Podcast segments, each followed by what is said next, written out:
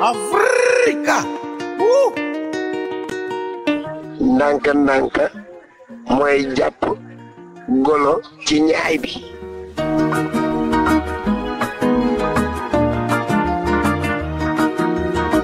Comment naissent les désirs de voyage, les besoins de partir, les envies d'ailleurs?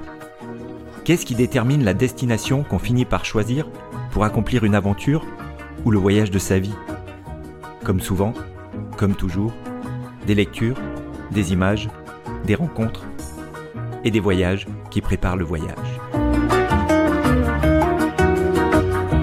Soyez les bienvenus, vous écoutez Sama Africa. Sama Africa, c'est le podcast qui vous emmène chaque mois en Afrique pour un voyage dont vous n'êtes pas sûr de revenir. Je m'appelle Cyril et voici le deuxième épisode de cette série consacrée à mes souvenirs de voyage en Afrique de l'Ouest.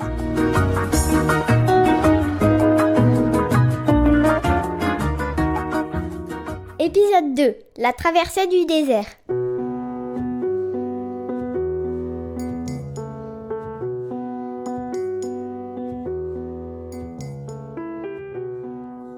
Le octobre 2002, euh, quelque part dans le désert mauritanien, entre Nouadhibou et Nouakchott, dans l'express avec Ahmed, euh, du sable à perte de vue, des dunes. C'est euh, énorme, c'est énorme. Il est 9h du matin, il fait déjà euh, très très chaud. La journée s'annonce éprouvante mais extraordinaire et, et ben, ça vaut le détour.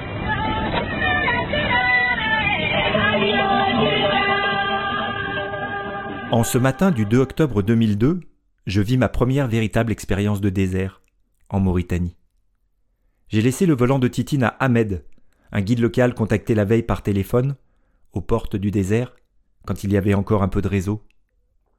Filou suit dans une autre voiture. Un peu plus tôt, alors que le soleil se levait à peine, nous avons fait une pause pour observer le passage d'un troupeau de dromadaires dans l'aube mauritanienne. C'était magique. Je suis enfin au cœur de ce désert du Sahara que je rêvais de voir depuis si longtemps.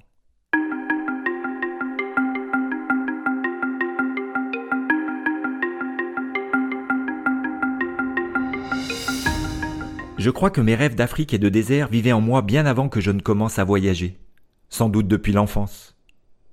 À l'école, dans mon livre de lecture, je me souviens encore de l'histoire des trois œufs de Totoli Toto. Les trois œufs de Totoli Toto sont si gros, sont si gros que maman fera un gâteau plus gros que Totoli Toto.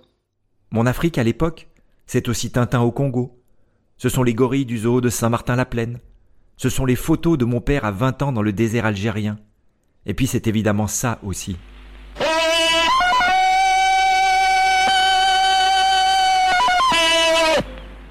Tarzan, incarné à l'écran par Johnny Weissmuller.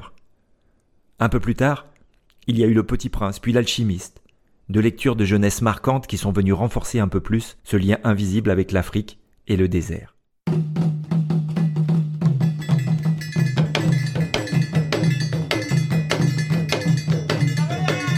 Il y avait aussi cette troupe folklorique, les Sahaba, qui venaient chaque année du Burkina Faso faire vibrer mon village avec leurs chants et leurs percussions, grâce à l'association solidaire d'Eliane et René, mes Tati Afrique.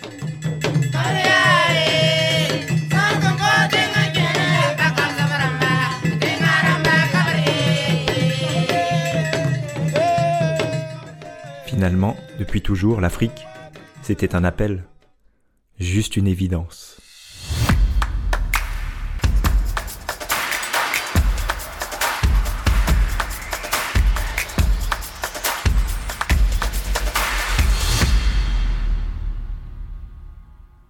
Après une semaine au Maroc, nous entrons en Mauritanie le 1er octobre 2002.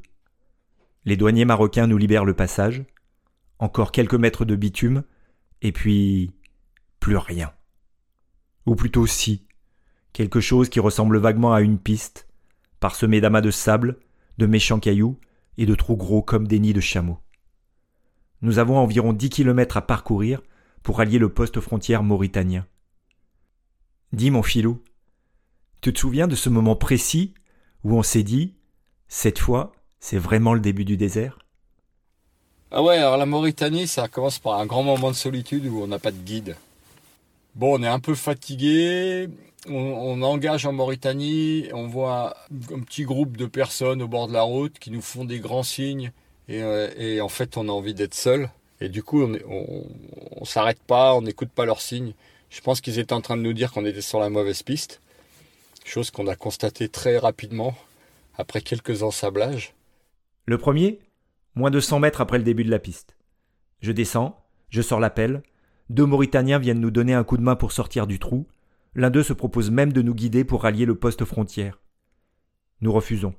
Nous avons déjà pris contact avec un guide qui doit nous rejoindre. On ne sait ni trop où ni trop quand. Nous repartons. Deuxième ensablement 500 mètres plus loin. Les deux Mauritaniens nous ont suivis et proposent à nouveau leur service. Au passage, ils nous ramènent l'appel qu'on avait oublié au premier trou. Nous commençons à comprendre que nous ne sommes pas sur la bonne piste et à réaliser que nous n'y arriverons pas tout seuls. Alors, Quelqu'un sort, alors de nulle part, hein, peut-être sous le sable, et il nous dit, moyennant, je crois que c'est 70 euros à l'époque, je vous ramène sur la bonne piste. Et bon, bah, on le paye, hein, parce que là, on en a marre de désabler la bagnole. Il nous ramène sur la bonne piste, et là, finalement, notre guide, que Cyril avait contacté avant, nous, nous rejoint, et on fait la route. la route, la route, c'est un peu vite dit, mon filou. On se croirait sur la Lune Aucune trace lisible, aucun panneau, aucun signe de vie, que du minéral à perte de vue dans toutes les directions. Et quelques carcasses de bagnoles aussi.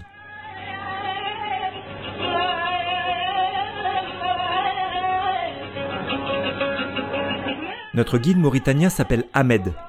C'est lui que j'ai contacté la veille grâce à un numéro partagé sur Internet par un autre routard. C'est sur lui que nous comptons pour traverser le désert jusqu'à Nouakchott. Il s'installe rapidement au volant de Titine, pendant que Philou et moi nous serrons sur le siège passager. Je me retrouve coincé entre les deux sièges, avec une jambe repliée sur le tableau de bord, dans une position particulièrement inconfortable, et pour tout dire, je m'inquiète un peu. Parce que 500 km de désert comme ça, ça va pas le faire. Nous nous arrêtons un peu plus loin, au poste frontière qui marque l'entrée officielle en Mauritanie. Le tableau est hallucinant de désolation. Deux cabanes en pierre à l'abandon, des tas de vêtements et des restes de nourriture qui garnissent la vaisselle sale pour le plus grand plaisir des mouches.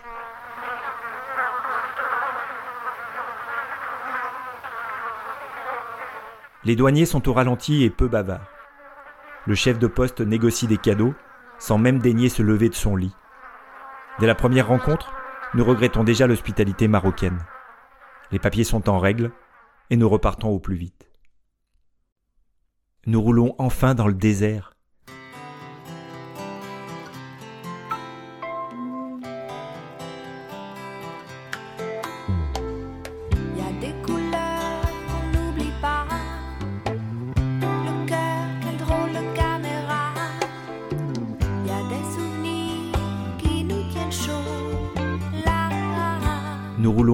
Dans le désert.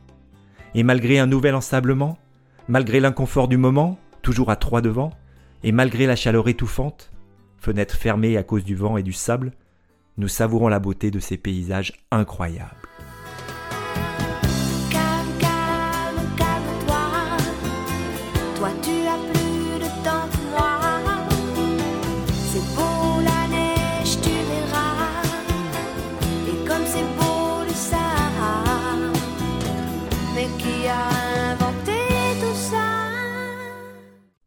Au bout de deux heures, alors que le soleil décline, Ahmed nous annonce que nous approchons de l'hôtel. Et effectivement, quelques minutes plus tard, nous tombons sur une cabane en bois au milieu du néant. Il s'agit en fait d'une épicerie du désert avec une pièce dédiée au couchage des voyageurs. C'est ici que nous passons notre première nuit mauritanienne, à l'abri du vent et du sable. 1er octobre euh, 2002, quelque part dans le désert, euh, un peu après Nouadhibou, euh, à l'abri d'une tempête de sable dans une euh, cabane, avec notre guide euh, Ahmed et un couple de Mauritaniens qui nous reçoivent chez eux. Euh, on est encore traités comme des rois.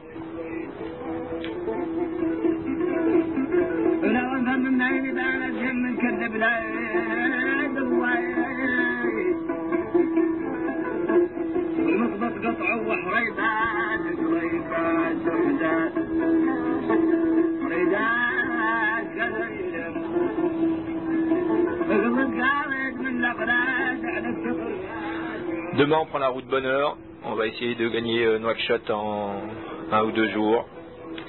A priori, on a une nuit qui se prépare demain euh, euh, dans les dunes au bord de la mer. Ça peut être assez sympa. Ouais, filou, là, le même jour, même heure. Putain, ce qui fait chaud dans ce pays. Et euh, bah, on avait commencé à faire la route un peu tout seul. Et puis, au bout, troisième ensablement, euh, les autochtones nous ont proposé, euh, moyennant finance, euh, de nous guider. Ce qu'on a fait, on a pris le guide et on est retombé sur le guide qu'on a, qui on avait téléphoné ce matin, donc il s'appelle Ahmed. Et il nous a emmené à l'hôtel, là, en plein désert, une cabane plantée euh, au milieu de nulle part, euh, parce que bon, trop de vent, trop de sable et donc impossible de rouler. Et puis finalement, c'est un vrai palace ici, on est très très bien. Euh, la Fatma a préparé euh, la tambouille. Je sens qu'on va se régaler. Voilà, euh, bien à vous les terriens, ici on est au paradis. Ciao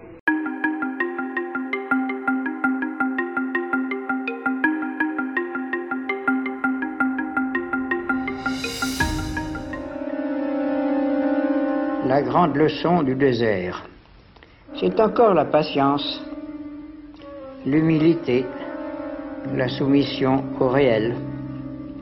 Bénéfique exercice pour un orgueilleux primate, trop tenté de se prendre pour le centre du monde et le roi de la création.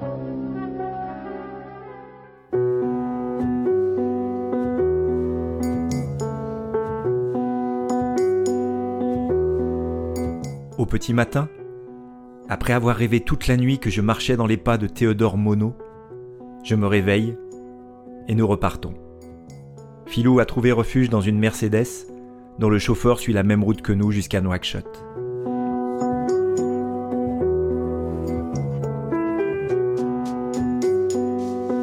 Je crois que c'est la journée du périple que j'espérais le plus entre France et Sénégal. Et elle commence de la meilleure des façons, par une rencontre à l'aube avec un troupeau de dromadaires. Elle se poursuit au milieu de paysages incroyables, avec une pause le temps de prendre un thé au Sahara dans l'ombre d'un petit arbuste. La piste est parfois d'une douceur absolue, et c'est un vrai plaisir de rouler sur ce billard de sable. Bientôt nous retrouvons l'océan en entrant dans la réserve du banc d'Arguin. Même jour, dans le banc d'Arguin, cette fois on est bord de mer, avec euh, on est en train de raser la, raser la mer qui monte, les vagues viennent lécher l'express, c'est énorme, il y a la mer d'un côté, les dunes de l'autre, c'est magique. Magique. À ce moment-là, je rêve encore, même si tout défile un peu trop vite à mon goût. Même pas le temps de s'arrêter pour faire des photos. Alors j'attends la prochaine pause. Je pense à la nuit qui nous attend au milieu de l'immensité des sables. J'essaye d'en savoir un peu plus, mais Ahmed n'est décidément pas très causant. L'express a l'air de tenir le coup, euh, confirmation. Ahmed, euh, on va arriver jusqu'au bout Ah oui. Euh, dans 4 heures de temps, on est arrivé à, la plage. On prend les plages euh, jusqu'à Nouakchott euh, et c'est bon. Dans un moment de faiblesse, comme le lecteur de CD est inutilisable à cause des bosses et de la poussière, je laisse Ahmed insérer une cassette de musique autochtone.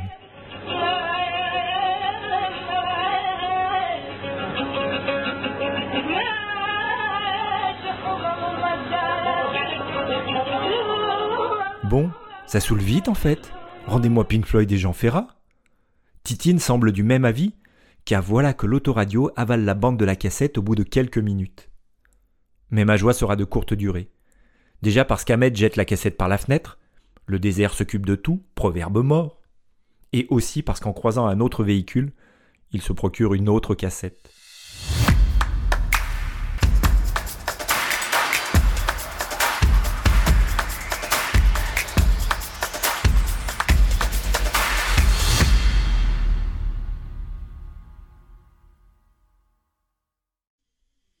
Y avait pourtant mille lieux magiques et déserts pour faire des pauses et passer la nuit.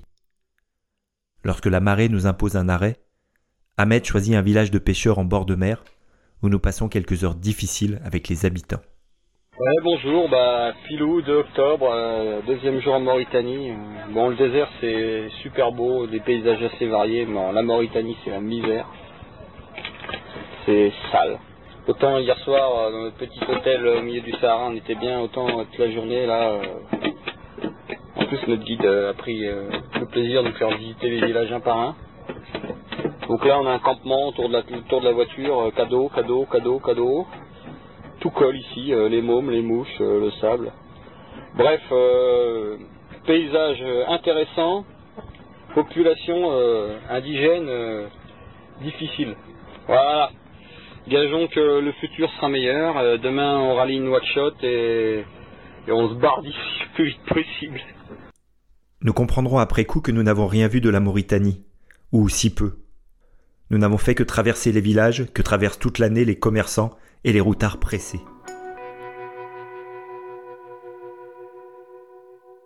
Nous fuyons un moment une ambiance plutôt malsaine pour aller faire quelques pas dans le désert, à l'écart du village. Mais nous marchons au milieu des déchets, et pour y croire vraiment, j'ai besoin de m'éloigner un peu plus, de rejoindre les dunes. Alors je trace, et j'abandonne mon filou pour aller m'asseoir sur une dune dans le soleil couchant. Pas tout seul pourtant. Les mots du petit prince dansaient dans ma mémoire. Il était fatigué, il s'assit, je m'assis auprès de lui, et après un silence, il dit encore Les étoiles sont belles, à cause d'une fleur que l'on ne voit pas. Je répondis bien sûr, et je regardais sans parler les plis du sable sous la lune. Le désert est beau, ajouta-t-il. Et c'était vrai. J'ai toujours aimé le désert. On s'assoit sur une dune de sable, on ne voit rien, on n'entend rien. Et cependant, quelque chose rayonne en silence. Évidemment, à force de contempler l'immensité désertique et de savourer l'instant, je me laisse surprendre par la nuit. Ce qui me vaudra une grosse soufflante du père Filou. Vingt ans plus tard, il appelle ça une anicroche. Bon, en Mauritanie, on vit notre premier allez, anicroche, dirons-nous. Cyril me dit euh, Je vais marcher dans le désert. Donc je pars à pied, je m'éloigne du village et parce que je veux, veux plus, je veux me sentir dans le désert en fait. Et tant qu'on voit des, maisons et, des gens autour, je, je m'y crois pas vraiment. Donc j'avance tout droit et je me dis, je suis sûr qu'en franchissant le premier cordon là, je vais me retrouver et je vais voir des dunes à perte de vue. Et c'est le cas. Donc je franchis le premier cordon. Ouais, puis a priori, il franchit le deuxième cordon. J'en sais rien combien de cordons il a franchi, mais en attendant, euh, moi je suis là, je suis inquiet. Euh, il commence à faire nuit. Euh, pas de Cyril, pas de trace de Cyril. Alors je tourne la voiture, je mets les phares en direction de l'endroit où il est parti. Et là, je commence à monter dans les tours. Je pense un peu la fatigue, un peu les Mauritaniens qui sont quand même un peu casse-bonbons. Et quand il arrive, eh ben, je lui passe une brassée, quoi. Hein je lui dis, ouais, moi je suis responsable. Je me souviens, je lui dis, moi je suis responsable devant tes parents euh, de t'amener à bon port. Alors tu fais pas le con comme ça et tout. Euh. Bref, bon, ça dure pas bien longtemps. Bref, j'ai besoin de vider mon sac. Je suis un peu, je suis un peu agacé euh, par ce côté euh, euh, grand rêveur. je sais pas, pas très connecté, pas très. Esprit libre, certes, mais pas très conscient des difficultés, des réalités. Bref, ça passe, hein, très vite. J'avoue, je n'avais pas anticipé la soufflante. Je voulais juste prendre quelques photos avant la nuit, avoir un moment à moi dans le désert, sentir ce quelque chose qui rayonne en silence. J'encaisse et je fais profil bas. La suite de la soirée, dans le village, avec Philou. On est reçu dans un village de pêcheurs, la classe, il tue un mouton. On venait juste de dire au guide que ce soir on mangeait tout seul. On avait cuit nos bolinos. On mangeait du maïs à l'huile d'olive. Et là-dessus, il faut, aller manger avec le chef du village qui a tué un mouton.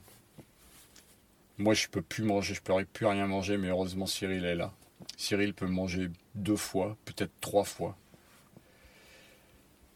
Grand moment aussi parce que les Mauritaniens, on mange tous dans le même plat, donc jusque-là tout est normal, mais eux, ils prennent un morceau de viande, ils croquent dedans et ils le rejettent dans le plat.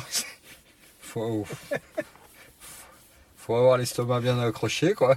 Mais mon Cyril, il a l'estomac bien accroché, il mange et il mange, et moi je suis derrière, je fais semblant de manger, quoi. Bon, ça n'a pas été le repas le plus réjouissant du séjour non plus. non, mais ça permet de découvrir euh, bah, d'autres façons de faire. La nuit est tombée sur le village. J'avais rêvé de... Dormir dehors, couché sur le sable d'or, je me suis endormi dans la cabane. Alors la nuit quand je dors, je pars avec Théodore dehors, dehors, dehors, dehors. Marcher dans le désert, marcher dans les pierres, marcher des journées entières,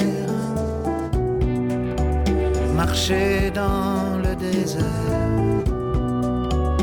Dormir dehors, sur le.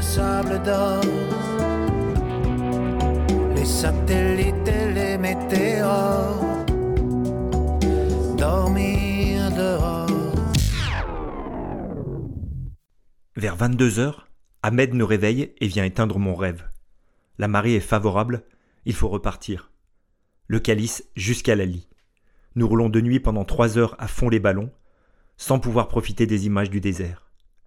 Je suis fatigué, je me cramponne à mon siège et je maudis Ahmed. Tout va trop vite pour moi. Je pousse un ouf de soulagement lorsque nous nous arrêtons pour dormir, à une heure du matin, alors que les lumières de Nouakchott sont en vue. C'est fini.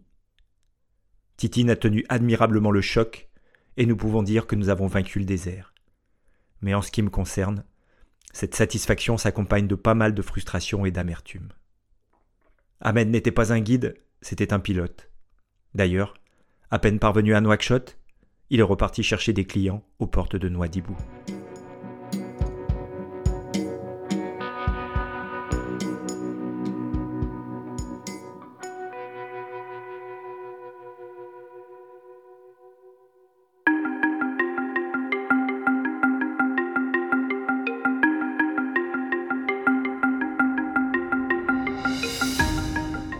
Temps d'un café à Nouakchott au petit matin, nous retrouvons les routes goudronnées et nous filons bien vite en direction de la frontière sénégalaise, matérialisée par le fleuve Sénégal. Au lieu de prendre le bac à Rosso, où le passage en douane a la réputation d'être souvent compliqué, nous choisissons l'alternative par le barrage de Diama. 3 stop 2002. On n'a jamais été aussi près du Sénégal. On est sur la piste qui mène de Rosso à Saint-Louis par le barrage de Diama. Euh, Filou a bien retenu la leçon des pistes euh, mauritaniennes. Qui conduit, s'éclate comme un petit fou. Faut dire simplement la piste est bonne. Et ben voilà, je vous le passe. Voilà, bah c'est terrible ici, c'est mieux que dans la Game Boy. Donc voilà, on est à 80, 90 sur une piste en terre, ça saute, euh, c'est tip top. Et c'est donc là, au bout d'une piste de 30 km, que Philou rencontre son premier ami sénégalais. Ah, une autre rencontre. Celle-ci, c'est peut-être ma préférée finalement, je viens dessus. C'est le douanier du barrage de Djama. Grand moment, grand, moment. On arrive, on n'a plus de thunes, on a quelques, quelques enfin la monnaie de Mauritanie, euh, quelques dirhams, euh, même plus d'euros, je crois. Et le gars, il nous prend nos passeports et il nous dit taxe spéciale, 30 euros. Et là, je m'énerve. Mais je m'énerve sérieusement, quoi avec, Cy- avec Cyril qui, qui, qui essaye un peu de calmer le truc. Et, et bon, ça fait. Moi, je voulais pas d'embrouille. hein. Ouais, mais finalement, bah, ça monte dans les tours. euh, D'autres Sénégalais arrivent, ils commencent à parlementer avec le douanier, ils parlementent avec nous. euh, On a, on a beau expliquer qu'on n'a pas une thune et qu'on attend d'arriver à Saint-Louis peut-être pour trouver un distributeur et retirer de l'argent, le gars il veut rien savoir quoi.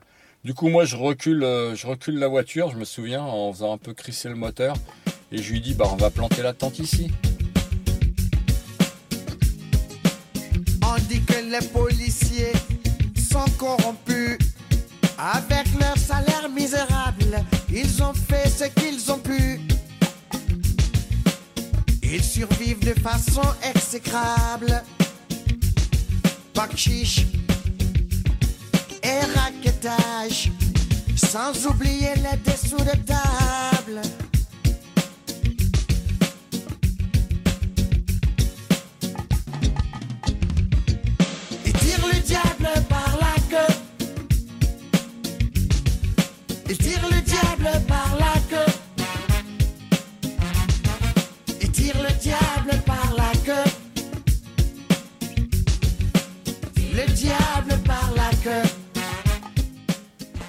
Puis là-dessus, bon, les Sénégalais ont fait euh, montre de diplomatie. Ils ont parlé avec le douanier. Finalement, il nous a rendu nos deux passeports sans taxe spéciale. Il en parle avec beaucoup de recul et de sagesse, 20 ans après. Mais en quittant le poste frontière, c'était pas la même ambiance. Le fauve a mis les gaz sur la piste en tôle ondulée et il m'a juste dit Vas-y, passe-moi le magnéto. Ouais, Filou, bah voilà, on vient de passer le poste frontière à Dakar. Et euh, on s'est grave embrouillé avec euh, le douanier qui nous demandait une taxe spéciale tout bave. Et bon, de toute façon, on n'avait pas de rond, donc on pouvait pas payer. Donc là, à l'heure actuelle, on se dirige vers Saint-Louis, à la rencontre des gendarmes, sans assurance. On a quand même réussi à obtenir le tampon. Euh, il voulait me noter, il voulait que je passe la nuit au poste. euh, je lui ai dit OK. Euh, ses collègues ont réussi à le raisonner. Donc, euh, on est libre. Combien de temps, on ne sait pas encore. Peut-être au prochain barrage, ils vont nous mettre les menottes. Et pour l'instant, on est libre. On n'a pas une thune en poche. On n'a pas d'assurance. Mais on a les visas. Allez, hasta luego. Bon, euh, je confirme, euh, Philou a vraiment été énervé par le douanier parce que là, il se prend pour euh, Colin McRae. Euh, il est à 90, euh, la piste est large, mais quand même, ça saute bien. Et puis, il y a des traversées d'ânes et de, et de mulets et de, vaches et de piquets de chèvres. Et si on s'en fait pas une pour ce soir, et et ben, c'est miracle. On s'excuse pour le bruit, c'est un peu la piste, c'est toujours là, tout l'ondulé. On est en route pour euh, Saint-Louis et Titine tient toujours la route. Pourvu que ça dure. Après, on fait la route.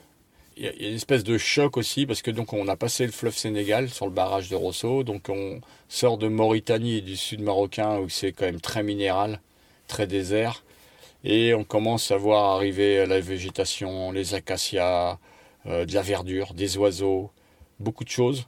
On arrive à Saint-Louis, on se pose à un endroit que Cyril connaissait. Après trois jours de désert à un rythme intense, nous entrons donc dans Saint-Louis du Sénégal le 4 octobre, en fin d'après-midi. J'ai envie d'une vraie pause après l'épisode mauritanien. Je connais une bonne adresse, un campement coincé entre le fleuve Sénégal et l'océan, sur la langue de Barbarie. J'y avais passé deux nuits lors de mon premier séjour sénégalais deux ans plus tôt. Filou me fait confiance, il ne le regrettera pas.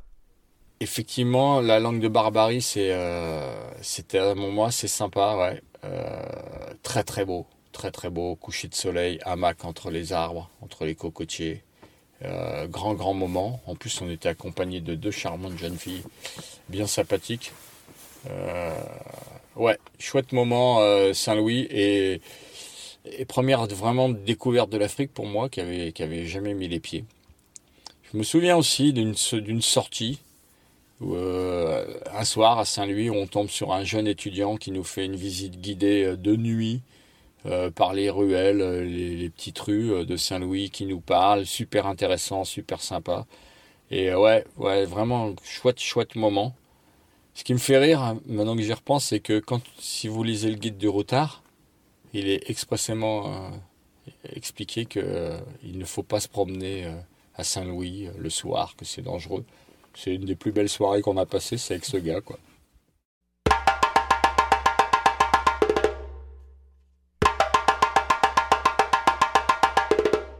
En entrant au Sénégal, nous sommes aussi rattrapés par la tragique actualité locale. Une semaine plus tôt, alors que nous traversions le Maroc, un bateau assurant la liaison entre la Casamance et Dakar a chaviré en pleine mer, à 30 km des côtes de Gambie. Ce bateau, c'était le Jola. Le Jola est plein à craquer ce 26 septembre 2002. À bord des élèves et des étudiants qui retournent à Dakar pour la rentrée scolaire et universitaire, des militaires, une équipe de football et les Banabana, ces commerçantes qui vendent des produits casamançais dans un marché de la capitale.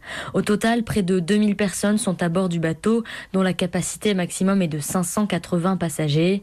Face à cette surcharge et à une mauvaise météo, le bateau se renverse en pleine mer vers 23 heures. Les secours prendront 18 heures à venir. Pratiquement tous les passagers disparaissent dans l'océan.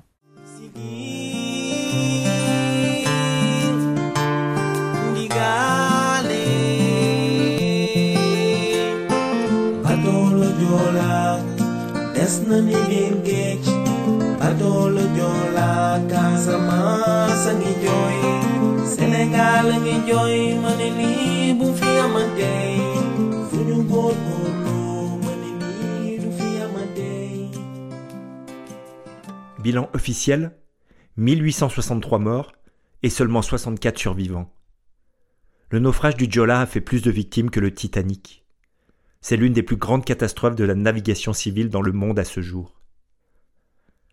Le tragique événement mobilisera évidemment les conversations et fera la une des journaux locaux pendant plusieurs semaines.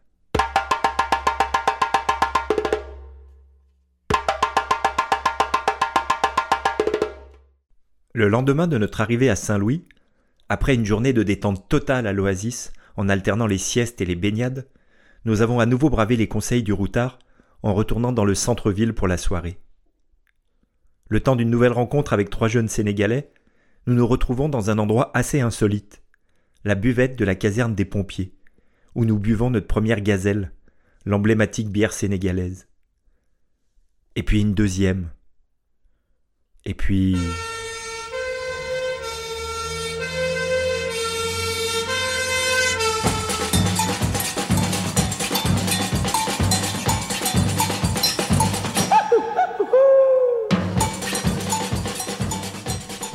sortant de la buvette, nous entonnons l'incontournable incendie à Rio, au beau milieu de la nuit, en pleine caserne, sous l'œil halluciné des pompiers de garde et les rires de nos nouveaux amis.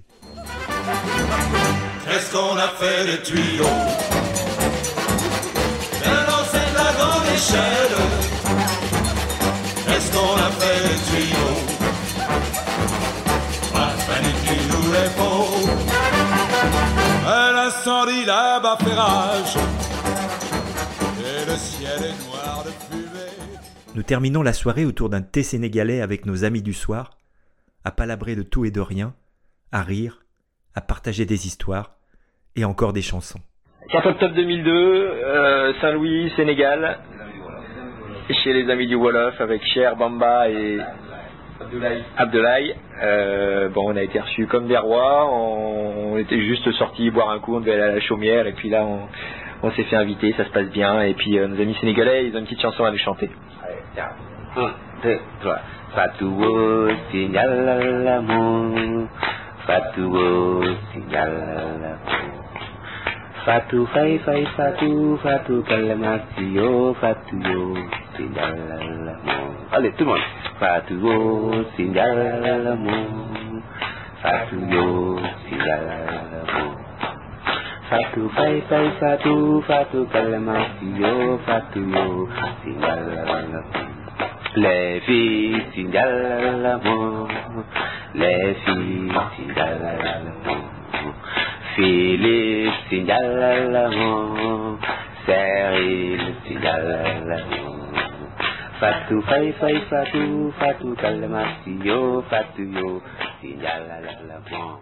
De fil en aiguille, nous sommes invités à revenir partager un thieboudienne avec eux le lendemain. Comment refuser?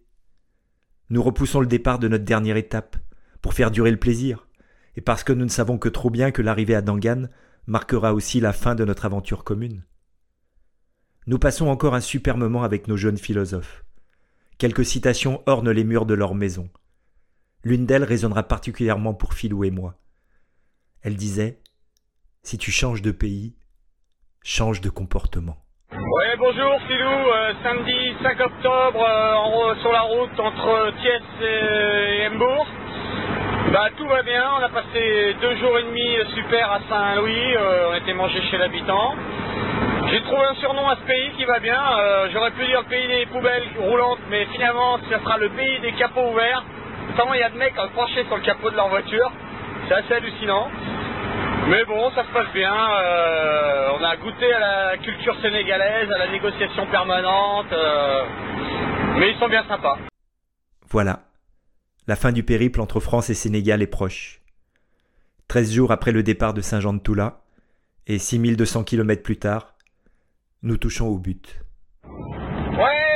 Même jour. euh, on arrive à 20 km d'Angan. euh, nous sommes à Joal. Nous venons de traver- traverser le village de pêcheurs. euh, des odeurs euh, de la mer, on nous diront, nous ont parfumé les narines. Va bien falloir une quinzaine de bornes pour que ça parte. La voiture est imprégnée, c'est quelque chose. Mais tout se passe bien, les gens sont sympas, les flics sont sympas, tout le monde est sympa. voilà, des nouvelles bientôt de l'arrivée à Dengan. Ciao Et donc, on prend la piste en tôle ondulée. et on traverse Sambadia, puis Fimla. Et on parvient enfin à Dangan, à la nuit tombée. Et, on arrive au Cormoran et on rencontre Tata Odile. Pop, pop, pop, pop, pop, pop, pop. Alors, si tu me permets, mon filou, je te propose de revenir en parler dans le troisième épisode, celui dans lequel nous rencontrerons les amis de Dangan, celui dans lequel j'évoquerai aussi ton départ et mes premiers instants en solo au Sénégal.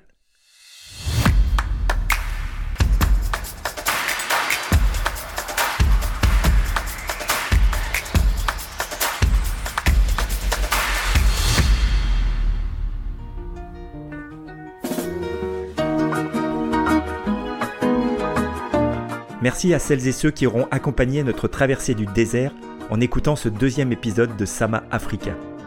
N'hésitez pas à me dire ce que vous en avez pensé par le canal qu'il vous plaira.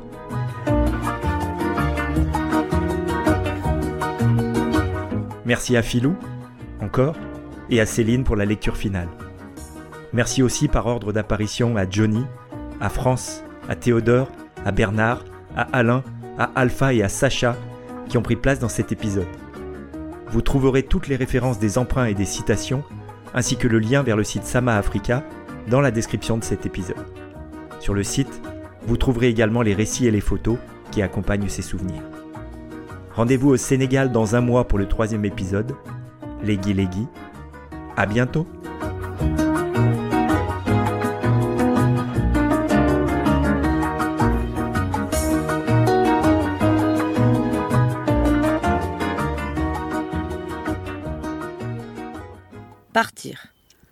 Aller n'importe où, vers le ciel ou vers la mer, vers la montagne ou vers la plaine.